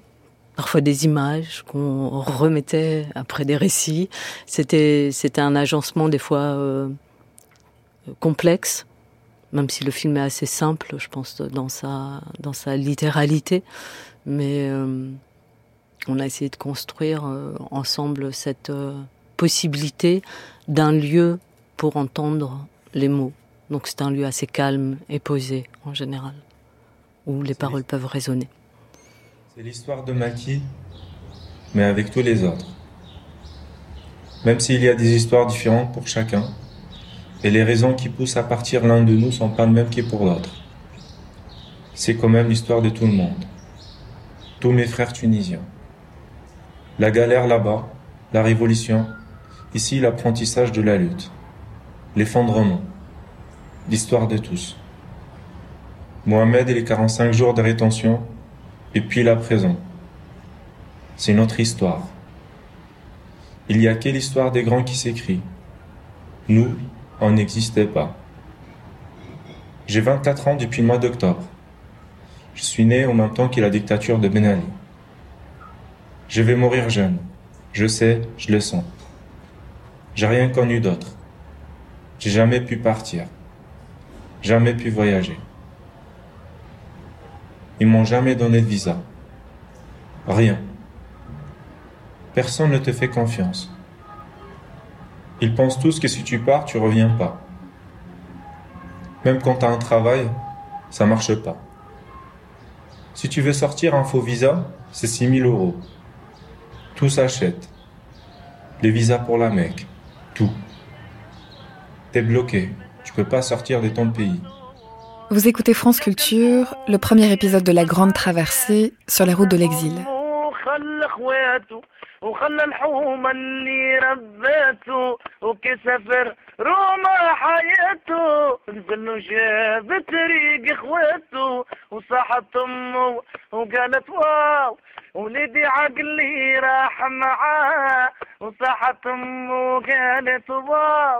ولدي عقلي راح معاه مشى في زال بصور ويحرز هزات والبحور. ماني من ماني يا روما ماني من ماني يا يما. شال فرنسا ماني من ماني يا روما ماني من ماني يا يما. Nathalie Nambeau, on écoutait un extrait de votre film Brûle la mer. Vous avez parlé juste avant cet extrait-là d'un endroit calme où l'on pouvait entendre des vies se dire et une histoire se dire. Et c'est précisément ce moment où justement l'idée de l'histoire des grands seuls s'écrit et pas la nôtre. Nous, nous n'existons pas. Euh, on a presque l'impression d'une réécriture, mais même presque d'une d'un passage dans la littérature que vous avez fait. C'est- à la fois c'est très calme et c'est presque littéraire aussi ce qu'on voit à l'écran être dit. Peut-être, euh, oui, c'est cette histoire d'après-coup que je nomme le travail qu'on a tenté de faire avec Maki. Aussi parce que moi, je viens je viens du théâtre, j'ai fait un seul film avant et que cette question de de redire, de repenser euh, l'écriture, en fait, de la retranscrire, de la retranscription, et non pas la prise euh, directe, euh, euh, était un des enjeux de ce travail-là, un peu au départ. Après, on l'a travaillé comme on a pu avec Maki, on- qui n'était pas toujours simple et qui a peut-être pas été la meilleure des solutions qu'on ait pu trouver pour euh, avancer dans cette histoire. Mais c'était un point d'ancrage euh, où lui, ça lui permettait de revenir sur son histoire aussi. Du coup, c'était là entre nous. Et lui, il, euh, disait non, ça c'est pas moi, ça c'est pas moi. Oui, on reprend. Et voilà. Du coup, c'était sa façon de se réapproprier aussi ses propres mots, puisque la plupart des phrases dites, il les a dites à un moment, mais à un autre moment, autrement, D'ailleurs, en regardant vos deux films, on se dit que ce sont des récits qui sont dits et redits. Euh, finalement, ce récit de la migration, du passage, du trajet, on a l'impression que c'est à la fois euh, un bagage qui pèse, mais c'est aussi euh, le bagage, le bagage, ce récit-là. C'est aussi le récit qu'on fait quand on se retrouve dans un bureau pour une demande d'asile. C'est aussi le récit qu'on fait quand on se retrouve dans un bureau avec des associations pour éventuellement obtenir de l'aide. Ce récit-là, le fait de dire comment on est arrivé, ils étaient de le répéter ou ils étaient heureux Euh, ni l'un ni l'autre. Après, euh, c'est pas des personnes qui ont eu beaucoup d'occasions, en tout cas pour les personnes qu'on a rencontrées en Grèce, qui n'ont pas euh, forcément pu faire de demande d'asile en bonne et due forme, ou qui n'ont en tout cas aucun espoir d'en voir une issue heureuse en Grèce. C'est pas forcément des gens qui ont pu ressasser leur euh, leur histoire, et on leur a pas demandé effectivement de raconter toute leur histoire, toute leur vie, ni le pourquoi, le comment. On les a vraiment interrogés et on a essayé de prendre du temps avec eux pour qu'ils nous racontent ce moment de, leur existence, qui est un moment un petit peu suspendu, puisque c'est des personnes qui sont en route, qui sont pas arrivées, qui espèrent arriver euh, le plus rapidement possible en Europe de l'Ouest en espérant pouvoir s'y établir, construire des choses, travailler, voilà, construire leur vie. Mais ils sont coincés dans un moment de leur vie et dans un endroit du monde où ils n'ont aucun espoir de pouvoir s'établir. Et donc c'est pas forcément des personnes qui avaient ressassé leur histoire et y compris dans leur langue maternelle. C'était pas forcément une redite pour eux. Qu'est-ce que ça changeait alors dans ce cas, si c'était peut-être une première prise de parole, ou en tout cas une prise de parole rare dans leur euh, langue maternelle? Ou quel pari vous faites, vous, quand vous imaginez ça? Il y a eu une rencontre au départ euh, forte avec euh, Sidiki, qui est du coup un des personnages principaux du film. Où cette rencontre, elle s'est faite en fait euh, au moment d'une lutte qui avait euh, sur l'île de Mytilini et sur vraiment la question en fait des frontières. Donc on s'est rencontrés sur en fait des questions politiques, de remise en question des frontières européennes, de euh, qu'est-ce qui fait système, qu'est-ce qui fait qui tient, pourquoi les questions sur ce système elles sont aussi absurdes. Et on était assez d'accord en fait, en tout cas on était capable d'en débattre. Et de là en fait, euh, nous effectivement on venait à Mytilini parce qu'on savait que c'était euh, à ce moment-là en tout cas un endroit de passage très fort de gens qui arrivaient en Europe. Cette frontière est très mouvante, donc euh, six mois après ça a changé. Et donc ça s'est fait dans cette rencontre, et je pense qu'un des enjeux du film, c'était d'arriver à, rendre la rencontre possible. C'est-à-dire à la fois notre rencontre à nous, de notre propre voyage et de nous-mêmes avec des gens qui étaient aussi en voyage, même si c'est pas du tout le même genre de voyage, et à la fois euh, la rencontre de spectateurs avec des personnes qui, à la fin du film, ne sont plus des étrangers, mais sont des gens qu'ils ont rencontrés. Et avec aussi la considération que euh, la frontière, quand on discute avec eux, euh, la frontière géographique elle-même, quand même elle est très compliquée à passer, très chère, et que beaucoup de gens la payent de leur vie, elle est possible à franchir. Qu'après, il y a d'autres frontières euh, qui existent et sur lesquelles euh, chacun peut agir en fait euh, au quotidien, ou je sais pas comment dire. euh, et qu'il y avait ce rapport-là de dire, mais en fait, cette rencontre-là, elle est simple. Juste, il y a des gens qui se racontent, et puis à la fin du film, bah, peut-être là, euh, il y a des étrangers qui ne le sont plus. La figure de la mère, mais plus la mère euh, de l'eau, mais la mère maternelle, est une figure qui revient par euh, plusieurs bouts et, à plusieurs moments, euh, ou bien par des histoires, ou bien par des proverbes, ou bien juste parce qu'ils racontent le moment où ils ont quitté la cuisine avec leur mère en pleurs qu'ils ne pouvaient pas regarder. C'est quelque chose qui est de votre choix dans le montage ou c'est quelque chose qui a été très présent, cette, cette histoire de la mère comme figure presque métonymique aussi de la terre originelle, de la famille qu'on laisse derrière soi? Oui, effectivement, ça, je pense que c'est, ça revient dans tous les récits. Parce que c'est le, un peu, je, mets les guillemets, mais c'est un peu le paradis perdu. Et euh, pour nous, les personnes qu'on a rencontrées dans notre film, et ça concerne aussi, je pense, beaucoup de gens qui sont euh, actuellement euh, en transit par la France, un peu perdus, sans savoir si un jour ils pourront rentrer chez eux. Ils s'accrochent, ils s'accrochent à cette, à cette figure-là, à cette image-là. Il y en a aussi plein d'autres. C'est ce qu'on a essayé aussi de, de montrer dans notre film. Toutes ces petites choses euh, qui font que euh, qu'on continue à vivre en se, voilà, en transportant. Ils ont, ils ont que leur vie avec eux. Donc ils, ils s'accrochent à plein de petites images. Et effectivement, la mer, c'est quelque chose de, de rassurant et qu'on peut transporter euh, dans son cœur. c'est un peu niais. Mais... Mais ça, c'est vrai. Nathalie Nambeau Nous, elle était au cœur de aussi notre rencontre euh, avec Maki. Mais aussi parce que je pense que le lien qu'on a eu euh, a, a été euh, aussi de cet ordre-là, d'une certaine façon. Et, et voilà, moi j'ai rencontré la mère de Maki euh, à travers ce petit écran et j'ai compris pour la première fois, peut-être, peut-être parce qu'on traverse aussi les choses avec les gens. Euh, Qu'est-ce que c'était une des images de la migration pour moi aujourd'hui, c'est-à-dire de pouvoir parler sur Skype avec toute la famille qui va chez le voisin, euh, euh, se rassemble derrière le petit écran pour euh, pour parler. Et C'était la fête de l'Aïd la première fois où la maman de Maki était là. Et, et voilà. Et, je- et pour ces centaines de jeunes hommes, je dirais, on les a pas tous rencontrés, mais beaucoup avec qui on a parlé à ce moment-là. C'est aussi la première rupture avec le foyer euh, familial. C'est initiatique aussi. Ce ne sont pas que des voyages économiques, ce sont aussi des voyages existentiels. C'est aussi faire euh, faire l'épreuve d'un parcours et la volonté d'aller voir de l'autre côté de la mer aller voir de l'autre côté de la mer dans tous les sens en fait. Et mais sans rompre. En fait c'était une vraie question pour moi. Qu'est-ce que c'est que que rompre quand on est attaché si fort en fait? Et pourquoi rompre quand on est attaché si fort? Le pourquoi j'avais pas envie d'y répondre. Et je pense que notre film n'y répond pas non plus puisque c'est des questions trop vastes. Et après, il y avait ce poème de Mahmoud Darwish, J'ai la nostalgie du pain de ma mère, qui était un, voilà, un poème que moi j'aime beaucoup et que Shadi, euh, l'ami palestinien de Maki, euh, dit. Shadi a eu sa carte de réfugié politique. Euh, il a réglé sa situation administrative plus tôt que Maki, mais il a toujours pas revu sa mère. Et c'est quelque chose de très de très fort pour lui. Donc c'est lui qui a dit ce poème. Voilà, la mère, elle est passée à travers différentes voies. Mais que ce soit Chardine, que ce soit Badar, que ce soit Mahmoud, que ce soit Selim, tous les autres figures qui sont dans le film, c'est une, chose centrale.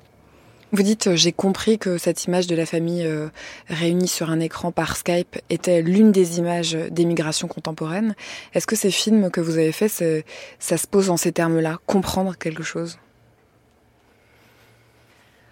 Nous, ce qu'on a été chercher, ça a été un peu le point de départ de notre film, parce qu'on s'est rencontrés, on a fait le film à quatre. Euh, on s'est rencontrés autour du sujet ici.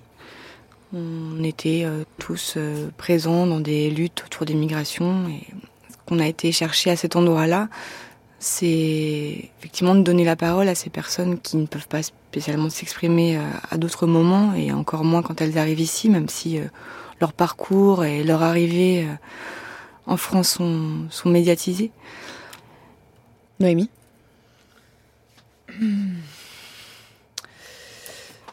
Je sais pas, j'ai l'impression qu'il n'y a pas de. Enfin. Sûrement, t'as raison, Nathalie, et qu'il y a quelque chose qui a changé dans le fait d'avoir du lien. euh, en tout cas, de se voir, de se voir vieillir, euh, de voir euh, les enfants que ont euh, les frères et sœurs là-bas, ou nous ici, ou. Enfin, voilà, de se suivre en tout cas. Mais c'est pas comprendre. C'est pas ça la question. si, si, bah après, nous, je pense que. la- Quand bien même, effectivement, ce que disait Jeanne, nous, on, avait- on faisait partie de collectifs de sans-papiers, on avait. On a vécu avec des copains qui sont maliens, enfin, on avait besoin nous-mêmes de comprendre, euh, d'aller voir des endroits où des gens étaient bloqués, et avant qu'ils arrivent en France, en fait, par où ils passent, euh, de comprendre tout ça.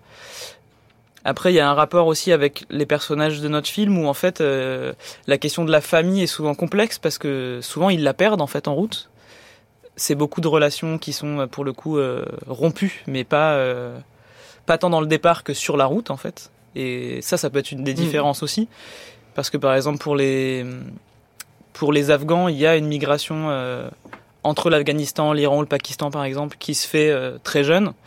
Voire là, il y a des générations en fait d'Afghans qui n'ont jamais été en Afghanistan, qui ont grandi en Iran ou au Pakistan, et qui font que en fait euh, les gens peuvent partir euh, ensemble et puis se perdre à telle ou telle frontière. Euh, alors soit perdre les gens vraiment, c'est-à-dire que les gens meurent, mais soit aussi se perdre de vue en fait. Et effectivement, après il y a euh, 12 ans plus tard quelqu'un qui apparaît sur Facebook ou voilà. Donc ça, il y a quelque chose de contemporain dans le fait peut-être de se retrouver ou ou en tout cas d'entendre la voix des gens. qui n'existaient peut-être pas avant. Nous, il y a plusieurs personnes qui sont dans notre film ou des gens de la famille, des gens qui sont dans notre film. Parce que se joue la famille aussi. De fait, tu rencontres le frère, le cousin, etc. Qui, en fait, sont. Ils n'ont plus de contact avec leur famille. Et pour certains, ils savent même pas, en fait, euh, dans quel pays ils sont, ils sont en fait. J'ai l'impression qu'ils ne savent pas ou on ne sait pas ni où on va dormir demain, ni où on va dormir dans trois heures, ou ni si on va avoir euh, un futur administratif, ou ni si on va pouvoir passer la frontière euh, après-demain, ou ni si on va pouvoir euh, regrouper la somme nécessaire pour le faire. J'ai l'impression que ce on ne sait pas est la formule qui plane dans vos deux films. Il y a une forme d'incertitude, mais après. Qui rejoint, enfin tout à l'heure vous avez aussi dit que ça prenait, euh, que tout cela prenait aussi euh, pied ou origine dans un combat euh, contre une forme, une autre forme de précarité. Ça rejoint des précarités, c'est-à-dire que ce on ne sait pas, c'est une incertitude qui est une précarité finalement très forte. Oui, je pense que en ce sens-là, c'est aussi un, partage, quoi. En fait, C'est- c'est-à-dire c'est un, partage d'existence précaire, même si l'égalité, qui a été une question avec Maki, puisqu'on a réalisé le film ensemble, c'était c'était comment comment euh, dans nos précarités, la mienne n'ayant rien à voir avec la sienne, mais euh, c'était un moment de vie aussi au RSA, sans rien, et que faire des films, c'est aussi commencer des films comme ça. Donc un des enjeux, ça a été trouver l'argent et se protéger mutuellement et le protéger. Voilà, comme j'ai été intermittente par moment, on a réussi à trouver de l'argent, à être intermittent, et que ce temps de travail sur le film serait un endroit protégé d'une précarité, euh, effectivement, euh, de pas être au travail. Là aujourd'hui, Maki est au travail. On est dans un autre temps, quoi. Et il y a, y a ces questions-là qui sont euh, qui sont importantes. Et je pense que de fabriquer euh, des, des films, des pièces, des pièces sonores, des- c'est aussi euh, euh, se mettre debout et concentrer le temps et, et faire qu'il soit moins précaire, qu'il nous échappe moins. Du coup, le on ne sait pas qui plane dans les films, on fait aussi des objets qui affirment des choses et qui nous permettent, avec les personnes, de un partage et, un partage plus large et quelque chose de très concret, très matériel. Il y a la matérialité et l'abstraction. Et dans notre film, on a essayé de travailler ces deux dimensions. Savoir qu'est-ce que c'est que la vie matérielle la plus nue et la plus quand on se retrouve sans rien ou on ne sait pas, et aussi euh, euh, les questions existentielles qui nous travaillent tous et qui font un commun. euh, voilà, on a beaucoup de communs avec ces jeunes gens qui rêvent de voyager, qui rêvent d'aller voir autre chose. Voilà. Et on se retrouve, euh, c'est une question d'hospitalité, comment on, s'accueille les uns les autres en fait. Et c'est un, c'est ces questions-là qui qui nous ont travaillé pendant tout le film aussi, quoi.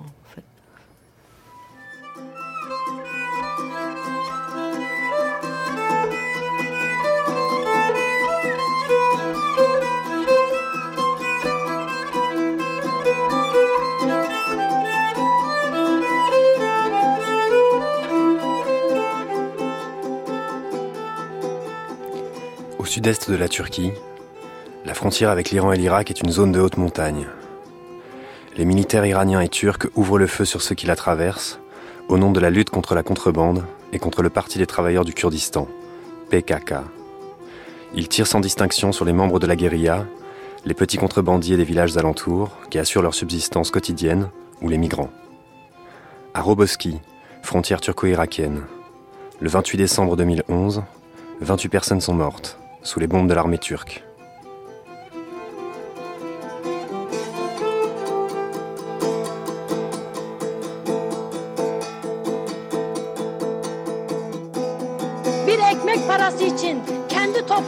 Parce qu'ils ont été à 2 km de leur village, chercher quelques marchandises pour survivre, ce sont eux que vous appelez contrebandiers La moitié de l'économie de ce pays est de la contrebande déguisée. C'est ça la contrebande. Où sont ceux qui siphonnent les banques, où sont ceux qui profitent de ce trafic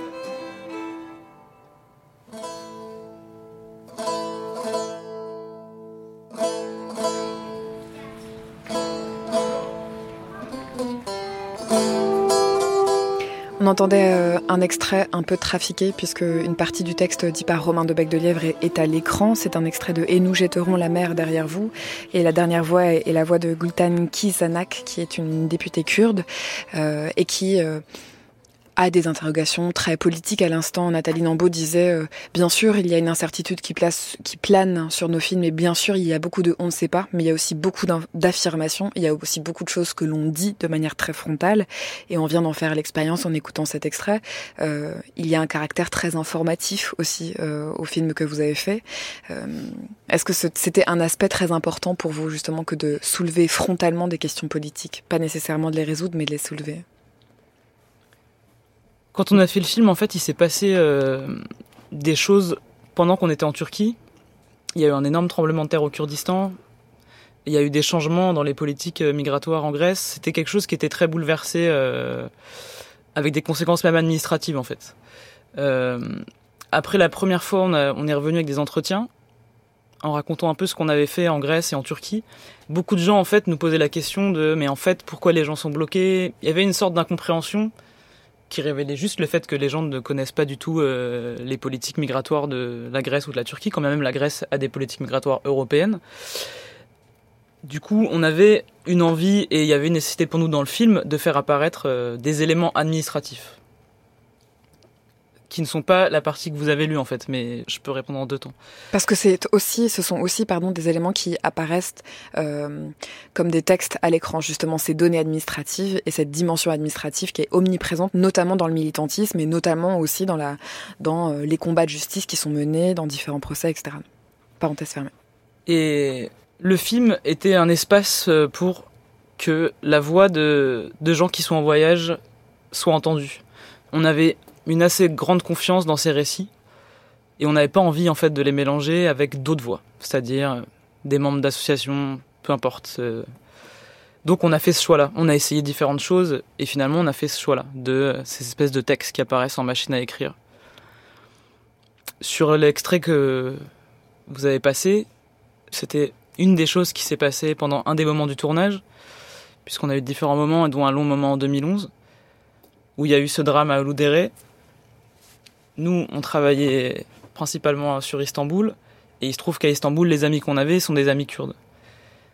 Ce qui s'est passé à Uludere était euh, très très violent. Il y a eu beaucoup beaucoup de manifestations à ce moment-là à Istanbul, très réprimées euh, comme d'habitude mais c'était dans une continuité euh, avec ce qui se passait en fait sur cette montagne.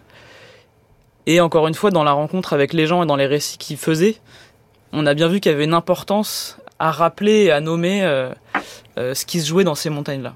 Et du coup, ce que votre ami a lu. Romain euh, de Bec de Lièvre, oui.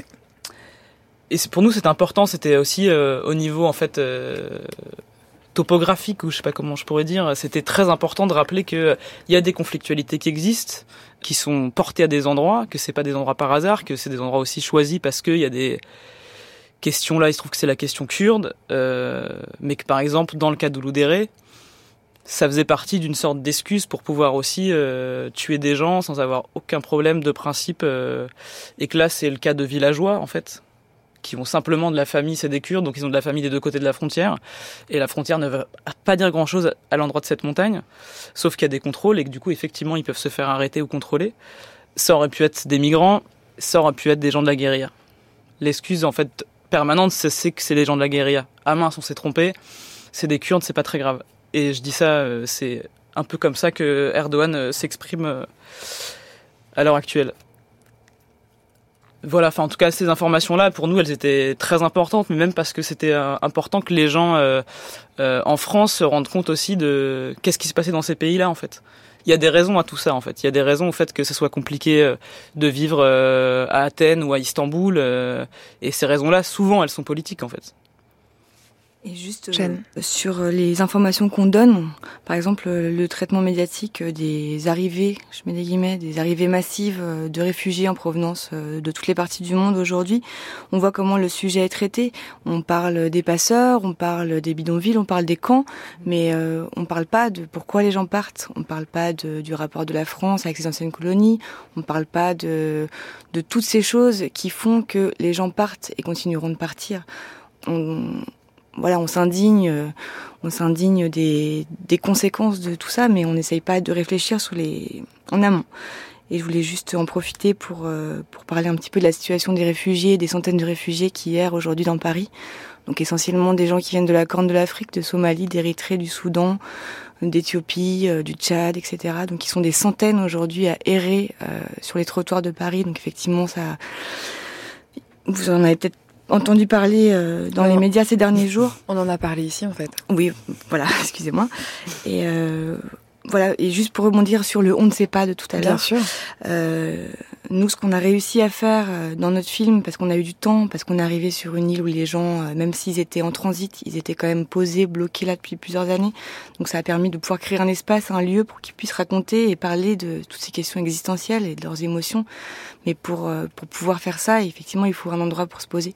Il faut avoir euh, des pauses. Et c'est ce que n'ont pas aujourd'hui euh, toutes les personnes qui sont, qui en transit, malmenées et violentées et à qui on n'autorise rien.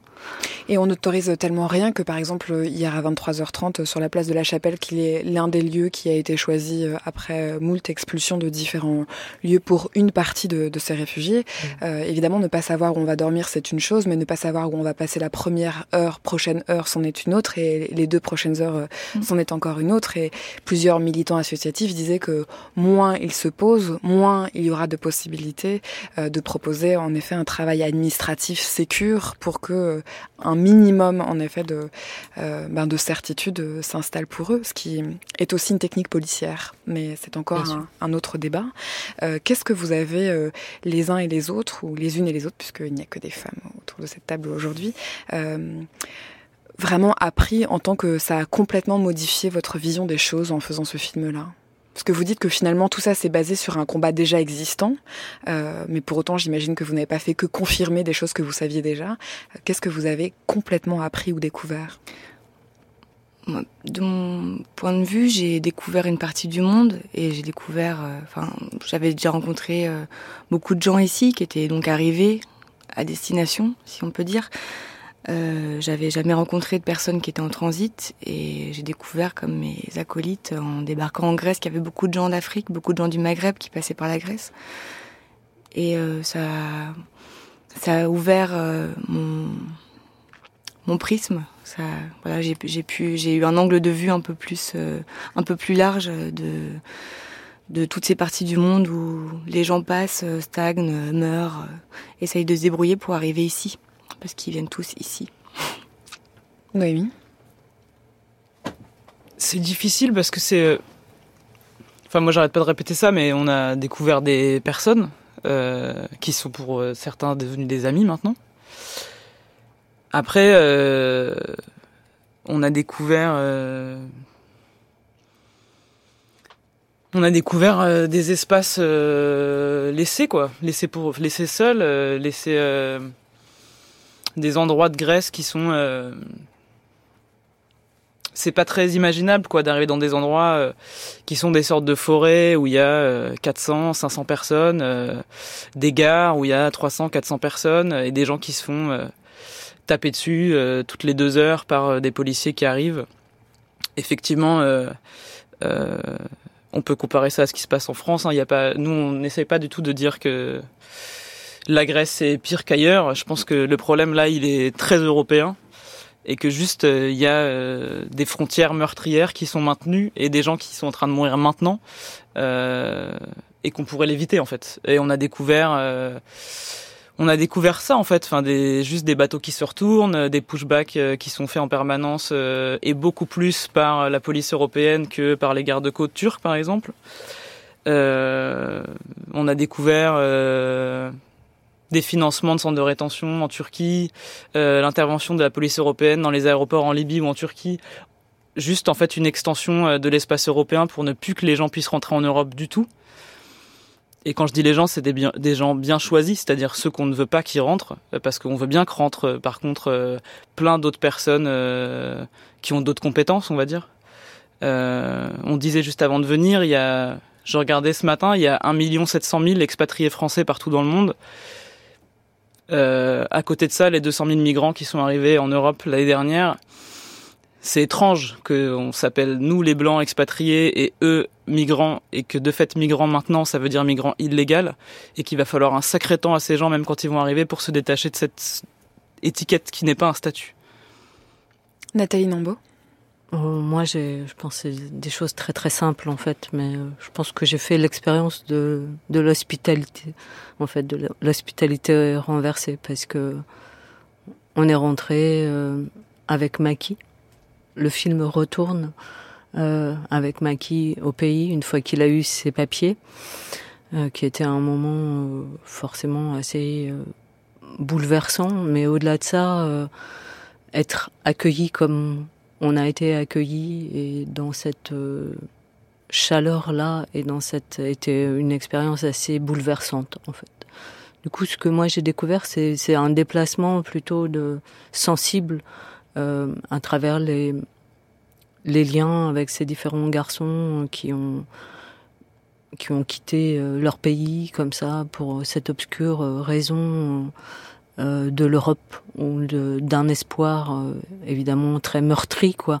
Mais hum, c'est ces petits déplacements euh, sensibles aussi qui, qui fabriquent euh, qui fabriquent aussi je pense hum, euh, des politiques futures quoi en fait. Qu'il faut qu'il faut qu'il faut qu'on prenne attention à, à ce qui se passe d'infime aussi dans les déplacements, comment on peut écouter l'autre, le temps qu'on peut prendre et, et d'aller d'aller sur les autres rives avec ce temps-là et de faire d'autres expériences sensibles. Et à partir de là, euh, ben voilà, toute la rationalité politique, euh, elle s'écroule quoi, en fait.